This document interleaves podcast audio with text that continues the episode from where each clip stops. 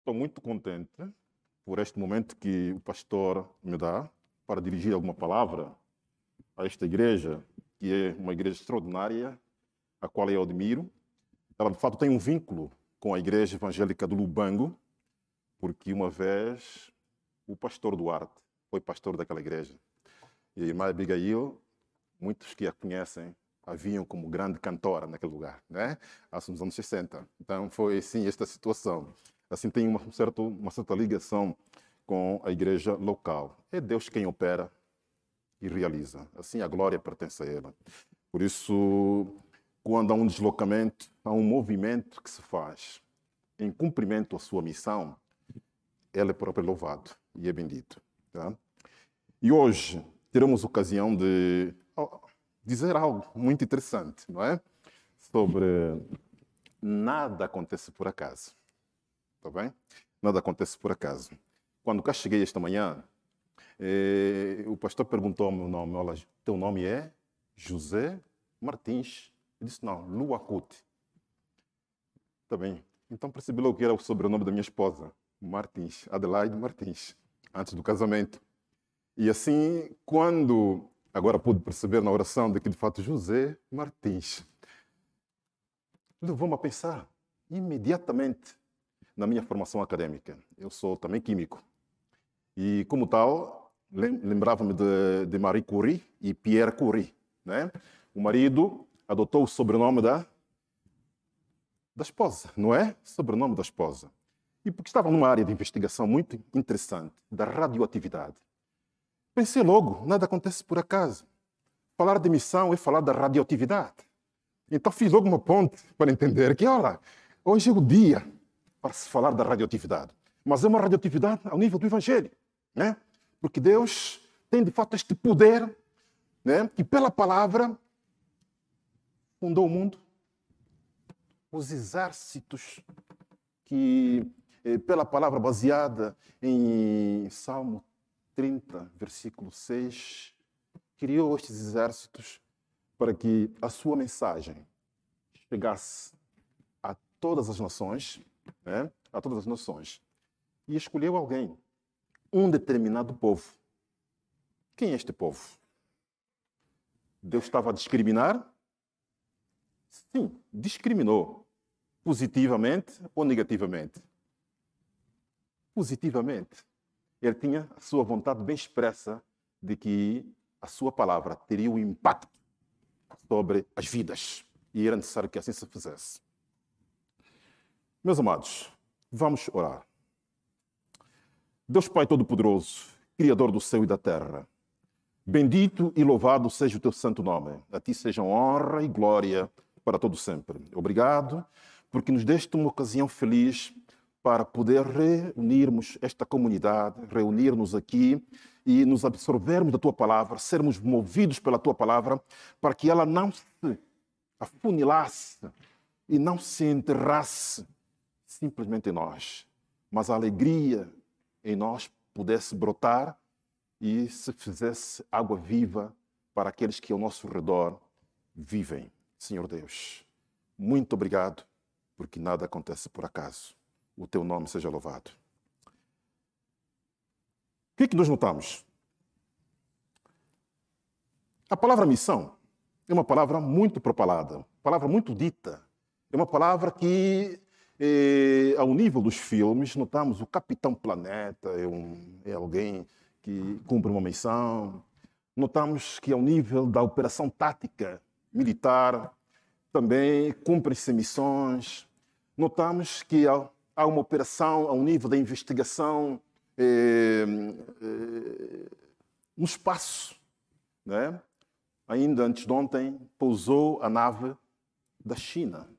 Antes disso, pousou também a nave, o robô Perseverance da, da, da, NASA, dos Estados Unidos. São missões cumpridas. É? Há uma missão científica, uma missão acadêmica, é? uma missão eh, no nível da, da limpeza, dos ecologistas, dos ambientalistas. Há uma missão a cumprir, há uma incumbência para estas, estas entidades. O que nós percebemos? Todas elas são missões. Nem tudo o que é feito em nome da missão pode ser conotada como missão de Deus. Tá? Nem tudo pode ser conotado como missão de Deus. Há, de fato, uma missão que supera a todas elas a missão de Deus. Permita-me fazer essa introdução antes de vos fazer ler o texto. Eu vou dizer depois porquê. É o chamado de Deus ao seu povo para promover em Jesus Cristo a restauração completa das relações e condições de vida do ser humano e a criação. O foco da nossa missão é a missão de Deus, que muitos desconhecem. Porque pela agenda de Deus, que é a Bíblia, eles não se apegam a ela e por essa, por essa razão, por ela também não se, não se eh, dirigem. Não reconhecem a verdade que os apóstolos pregaram, a verdade que Jesus fez, no sentido de materializar no seu próprio corpo a salvação de todas as pessoas, todos os povos, todas as línguas. Mas é bom entender que ao falar da missão de Deus, é bom que partamos de um texto muito importante, que é baseado no livro de Atos, capítulo 1, versículo 1. No princípio criou Deus e os céus e a terra. E o salmista, no salmo do qual já me referi, 33, versículo 6, diz que pela palavra do Senhor foram feitos os céus e todo o exército deles pelo espírito da sua boca. Entendemos que a história da salvação, como da criação, inicia-se com a palavra de Deus e assim continua. Os céus e a terra são o palco para o entendimento da missão de Deus. Deus é um Deus eterno. É um Deus eterno. Ele é o sujeito da missão que ressalta a vista de quem faz uma leitura bíblica acurada. Ele é, antes de tudo, segundo a Bíblia, que deve ser ouvido. Pois pela palavra foi criada os céus e a terra, e é bom que hajam ouvidos para ouvir a sua mensagem. Por isso, a igreja, enquanto igreja, é necessário que tenha os seus ouvidos atentos e abertos para entender o propósito de Deus na vida dela se ela for como Deus quer, se ela agir em conformidade, então ela será verdadeira igreja. Por isso é que se diz que a igreja em missão é verdadeira igreja.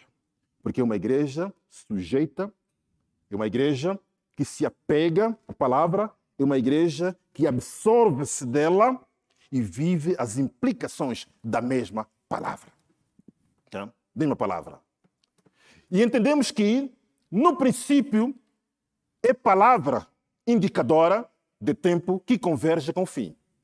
Quero dizer que o primeiro versículo diz que, no princípio, esta palavra princípio é mesmo indicadora de tempo que converge com o fim.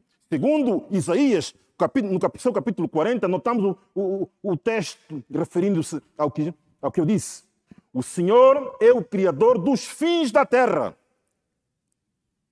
Percebe-se que logo Deus criou o fim ou o princípio no o fim no princípio, vamos dizer assim, né? O fim no princípio. Deus vê o princípio, o processo e o fim num só momento no presente. Eu anuncio o fim desde o princípio, segundo Isaías 14, 10, 46, versículo 10. Desde o princípio, desde a antiguidade, as coisas que ainda não sucederam eu digo: o meu propósito subsistirá e farei toda a minha vontade. Por isso, Deus chamou a atenção a Israel: Dá-me ouvidos, ó Jacó, e tu, Israel, a quem chamei, eu sou o mesmo, sou o primeiro e também o último. Então podem ver a arena da missão de Deus. É uma arena bastante vasta, onde nós somos parte dela segundo Isaías 48, versículo 12. João, no seu capítulo 1, do versículo 1 a 3, é mais explícito. No princípio, o Verbo era Deus. E o Novo Testamento, em diversas partes, ainda vai mais adiante, entrando na esfera da eternidade. E a oração sacerdotal de Jesus mostra aqui, no capítulo 17, versículos 5 e 28, glória que tinha antes que o mundo existisse. Me has amado antes da criação do mundo. A igreja, como comunidade em processo, tem e deve ter ouvidos atentos à palavra de Deus. Este povo, a quem foi dada a tarefa e a responsabilidade de passar a mensagem de Deus, segundo a aliança feita por Deus com este povo, é o povo judeu, o povo de Israel, né? Onde Deus, dirigindo-se a esta comunidade, dizia: Agora, se diligentemente ouvirdes a minha voz e guardardes a minha aliança, sereis a minha propriedade peculiar dentre todos os povos, embora toda a terra seja minha, vós me sereis reino sacerdotal e nação santa. Então há uma responsabilidade de fato que cabe ao povo de Deus, que no Antigo Testamento se designava Kahal, que depois a Septuaginta a traduz como eclésia ou povo de Deus. Vejam a ligação de um Deus que age no princípio e no fim e do fim ao princípio.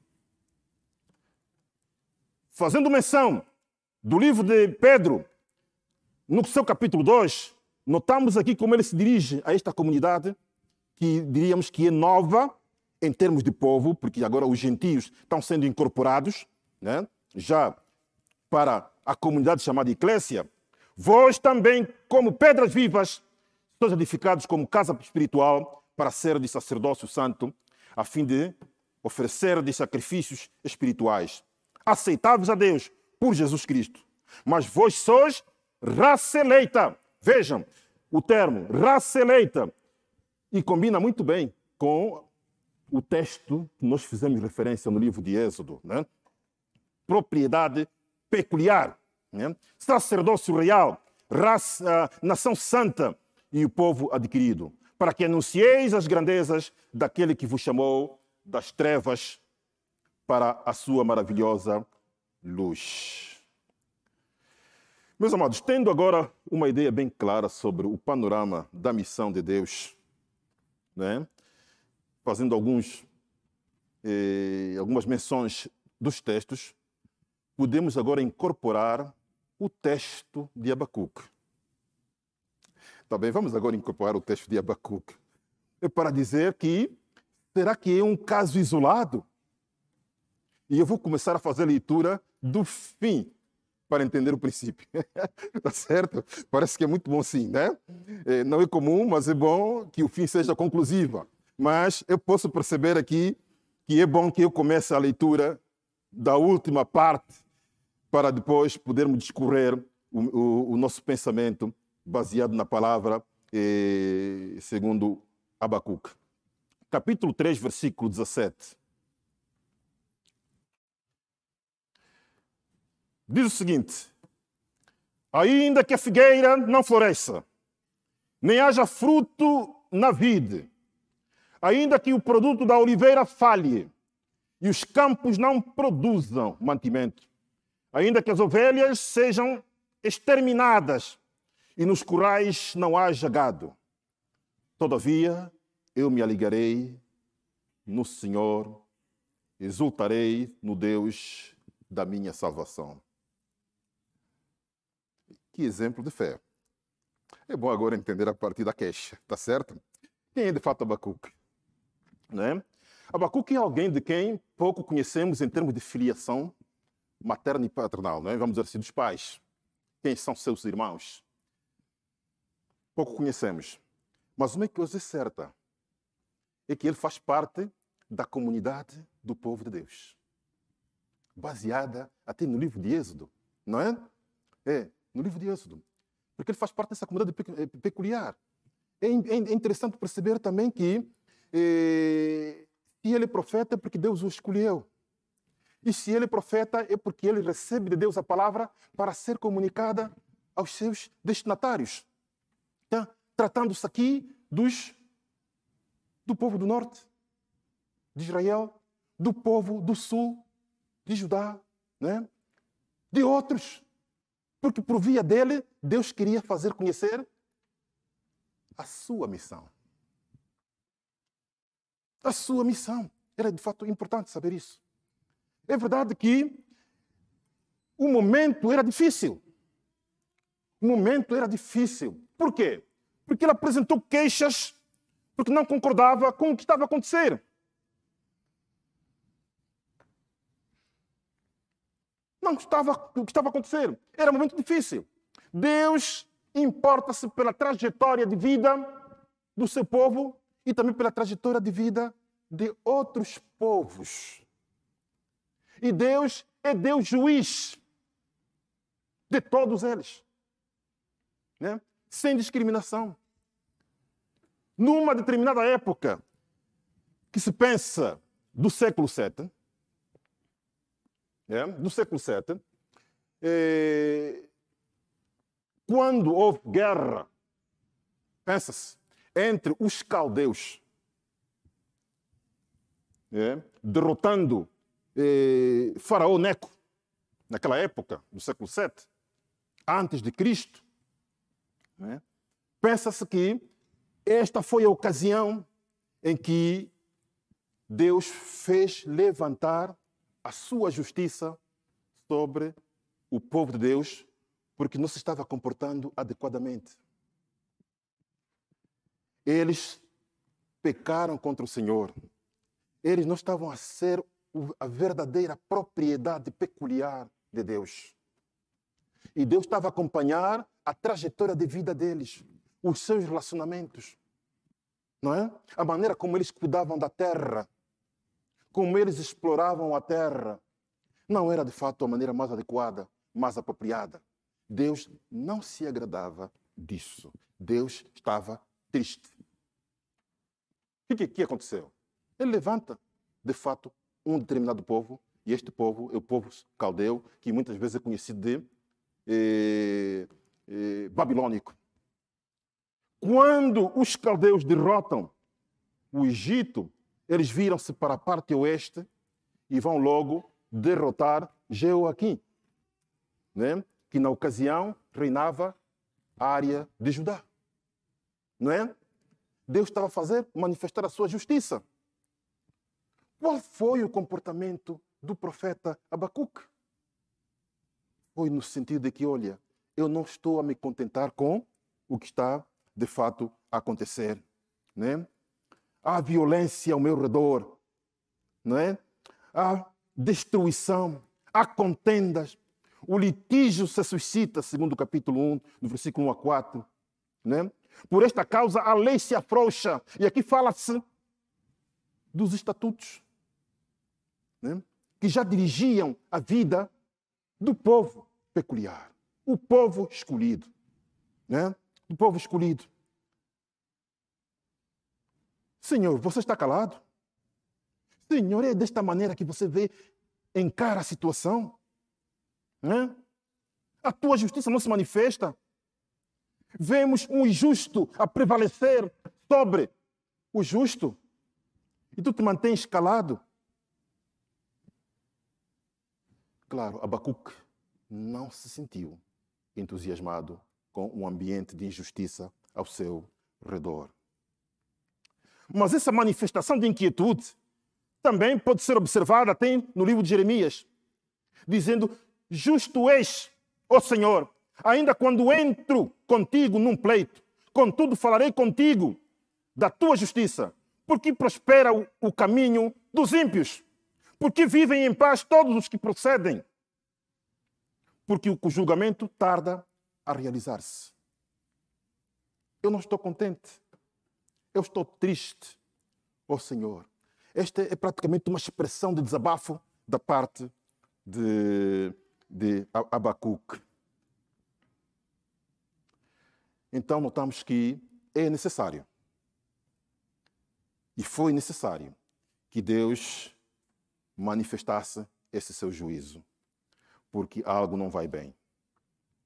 Meus amados, eu gostaria de compartilhar convosco um pormenor interessante. Eu, quando, há semanas atrás, o pastor Joel partilhou diante da congregação de que ele foi, foi, fez parte do grupo bíblico universitário. Não é? Quando ele partilhou conosco, eu disse: oh, Pastor Joel é da minha família. Essa foi a minha primeira resposta. O pastor Joel é da minha família. Porque o grupo bíblico universitário começou em Angola em 1982. Aliás, em 81 e em 82 eu era parte desse grupo né? bíblico universitário. Era de fato um momento interessante de testemunho da palavra de Deus num ambiente acadêmico. Mas entendam, meus irmãos, as famílias e algumas lideranças consideravam a universidade como sendo o cemitério da fé. E alguns eram desencorajados a darem sequência a este, neste campo universitário, a este campo eh, acadêmico. Porque achavam que o crente é uma pessoa taxada e não podia eh, seguir uma carreira acadêmica abraçando essa religião. Em 1987, porque o ambiente era, era de fato de um sistema eh, ateísta, militante, nenhum estudante era tolerado a professar a sua fé de maneira muito aberta. E nós, como grupo bíblico universitário, fazíamos isso. Nós tínhamos contactos até com muitos irmãos em Cristo. Nós recebíamos manuais do grupo bíblico universitário a partir de Portugal não é? Recebíamos material. E também um dos livros que eu tanto li, se alguém já fez parte desse grupo, é de Alan Pallister, O Sabor do Sal. Né? É, o Sabor do Sal. Era de fato um aspecto muito interessante. Como é que as coisas cruzavam-se. Né? Cruzavam-se. Em 1987, eu fui expulso, eu e os meus colegas fomos expulsos da universidade. É? Fomos expulsos da universidade. Qual foi a causa? Estes são os propagandistas do, do Evangelho. São os propagandistas do Evangelho. Saiam. A pergunta que me foi feita foi a seguinte: uh, Você quer estudar ou quer continuar a estudar, a, a ir à igreja? Eu disse: Quero ambas. quero ambas. Como cidadão, né, eu tenho direito ao estudo e tenho direito à minha profissão religiosa. Tá certo? Minha profissão religiosa. Foi de fato um momento interessadíssimo, não é? Para perceber no terreno eh, a fé, né? Eh, que é partilhada com implicações para, eh, aos colegas, né? na vida dos colegas e também do sistema reinante. É verdade que naquela época ainda a minha esposa era partilhava comigo, cantamos no coral né, da igreja, né? ainda não éramos namorados. E nada acontece por acaso, eu disse isso, né? Nada acontece por acaso. E é ali que depois começamos a namorar. Enfim. Notamos que após três anos fomos reintegrados para os, eh, os, eh, os estudos. E o que me chamou a atenção é que eu fui escolhido como monitor não é? é? da universidade, não é? Naquela ocasião. E eu disse: nada acontece por acaso. Inimigo, não é? De ontem, agora passa a ser alguém importante para a construção do seu próprio país. Não é que eu não construía, mas era, é para ver aqui como os paradoxos acontecem na vida de, das pessoas, né? no entendimento das pessoas. O que aconteceu? Deus usou os caldeus como chicote para os justos. Esta foi a resposta. Vede entre as nações e olhai, maravilhai-vos e admirai-vos. Segundo Deus, porque realizo em vossos dias, no versículo 5, uma obra que vos não quereis quando vos for contada. Por quê? porque é fácil ser castigado por outro justo. Agora, ser castigado por alguém que é mais ímpio do que eu, né? parece ser algo paradoxal. Mas é assim que Deus age na sua missão, na sua soberania. Em momentos de encruzilhada cultural, em momento de encruzilhada, digamos assim, social também. Deus continua a agir. E aqui contraria, digamos assim, o pensamento e a expectativa do profeta Abacuque. Deus está usando os caldeus. Há pessoas com as quais não gostaríamos de deparar. Não é? Alguns têm relacionamentos tensos, até com vizinhos. Porque o, o, o, o cão dele faz necessidades na minha porta, né? Olha, porque o vizinho faz muito barulho. Tudo isso cria contrariedades e pensamos que, não sendo do mesmo costume, esses indivíduos precisam ser afastados da convivência do relacionamento.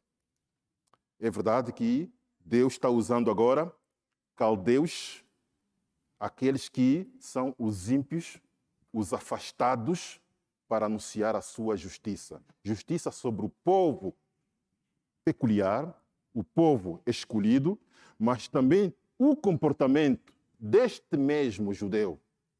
Esta vara que Deus está usando o comportamento deles seria também julgado. Né? E é isso que aconteceu.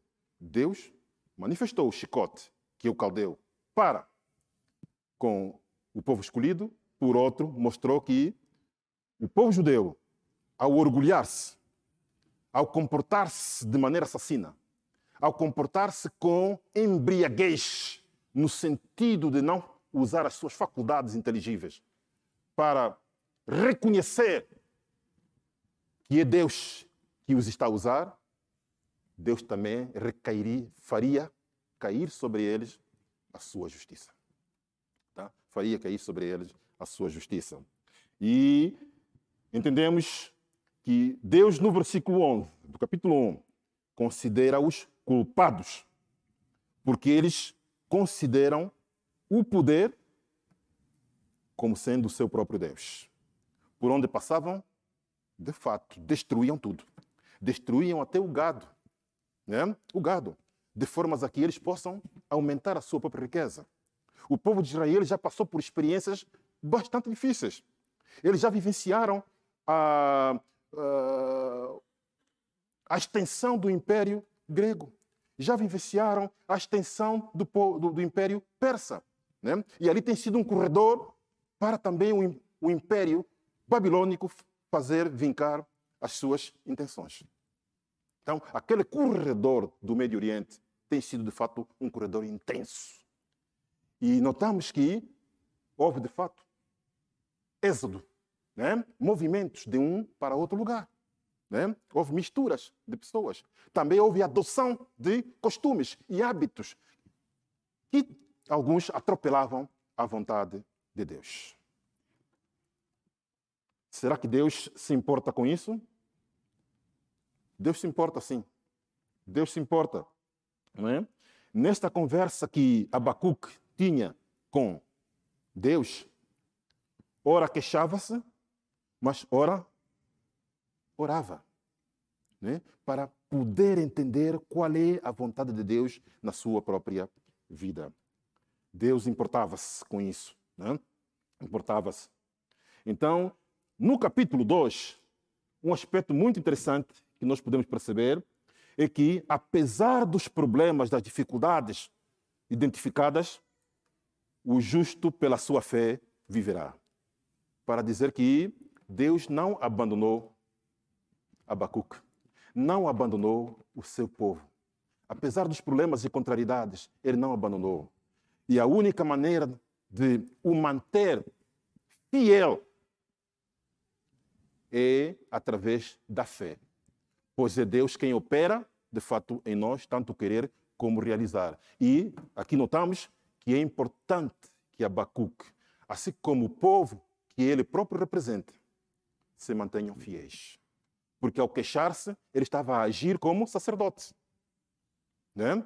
Quando ele traz a palavra, falo como profeta. Né? Como profeta. Mas aqui temos o caso bem claro que ele faz como sacerdote. Né? E notamos que estes caldeus experimentariam o ai. O ai que temos no versículo, no capítulo 2, versículo 9, que são expressões fúnebres. Né? Este judeu que não se comporta bem, que não age bem, que não foi humilde ao ser usado por Deus dentro da sua missão, iria sofrer os danos. E então iria lamentar-se. Né? Você adquiriu mal os bens. Você maquinou mal. Né? Tratou mal esses povos. Você edificou a cidade com sangue. Né? E deu de beber ao companheiro para que não tivesse consciência do, da justiça ou da justeza da parte de Deus. Você sofrerá o castigo. Você vai ter, de fato, eh, o resultado que melhor lhe convém. Meus amados, nós entendemos que Deus é bom e é todo-poderoso. Para ver que em 1995, outra vez ligar o testemunho para que nada aconteça por acaso. Deus despertou em nós a vontade de o servir como família. E com a aprovação da igreja, fomos enviados como família missionária para pregar no meio dos estudantes universitários do ensino médio, em Luanda. E muitos, naquela ocasião, minha esposa sabe disso, quando fomos enviados como família, ela não tinha muitas experiências nessa área, especialmente de Luanda, que é a capital. E era muito difícil mudar do lugar de comunidade. Muito bom. Viver no Lubango é melhor, né? Bom. E sabem que algumas frutas daqui de, Portugal dão naquele lugar, porque tem um clima temperado. Muito interessante, né?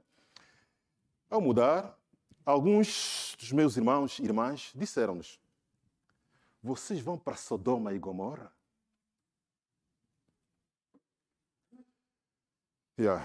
E eu disse, olha, nós respondemos mesmo, olha, Será que Deus opera em Luanda, a capital de Angola? Será que Deus opera em Sodoma e Gomorra? Será que Deus está limitado ali? Se não está limitado, então nós iremos lá. E assim nós servimos como família missionária durante cinco anos em Luanda. Foram momentos difíceis, passamos por período de fome, dificuldade, problemas. E muitas vezes nos queixamos: Senhor, você não está a ver o que se passa conosco. Nós somos os seus enviados. O livro que eu mais li na minha juventude, ainda quando estudante, mesmo na universidade, é o livro de Abacuque. E eu questionava a Deus: Senhor, por que, que me fazes passar ou nos fazes passar nas condições em que passamos? Houve momentos em que não tínhamos o que comer e também não partilhamos com ninguém. Mas uma vizinha veio e deu o prato de comida para nossa filha. E eu disse à minha esposa lá, minha esposa, Deus é bom. Deus é bom. Nós não partilhamos, mas Deus respondeu à nossa necessidade através da vizinhança. Foi de fato um aspecto interessadíssimo. Agora o que fazer?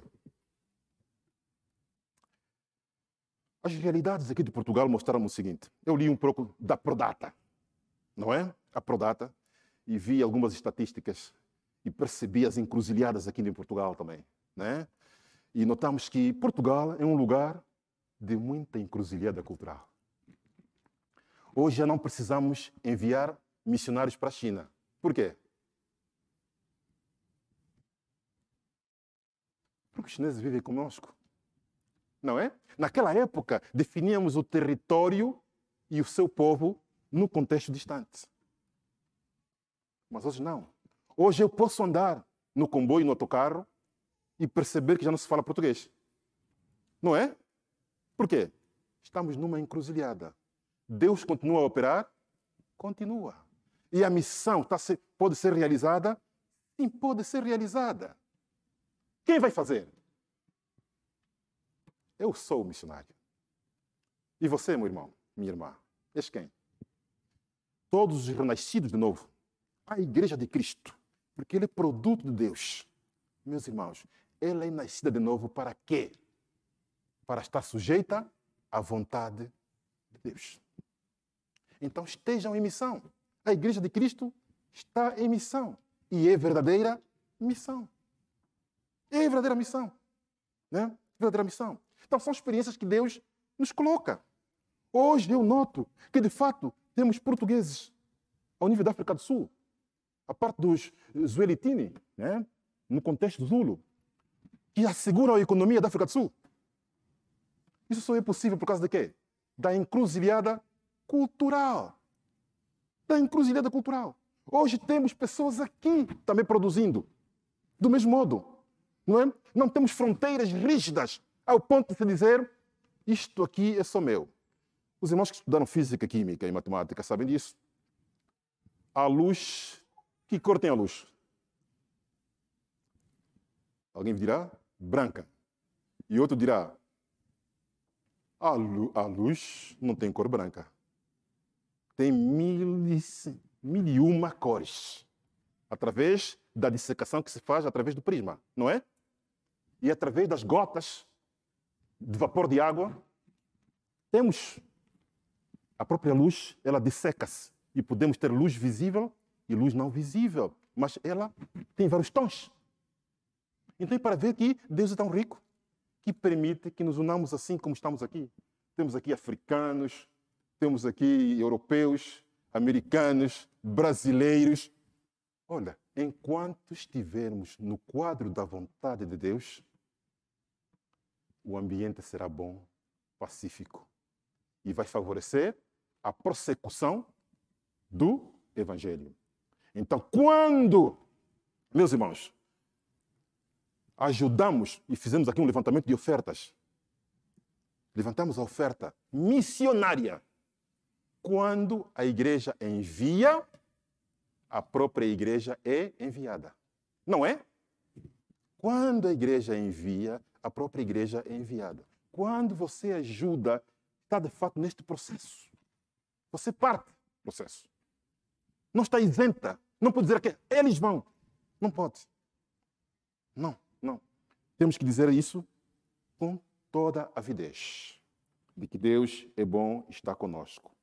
Agora sim, podemos terminar com a conclusão, tá bem? a última parte, que nos diz que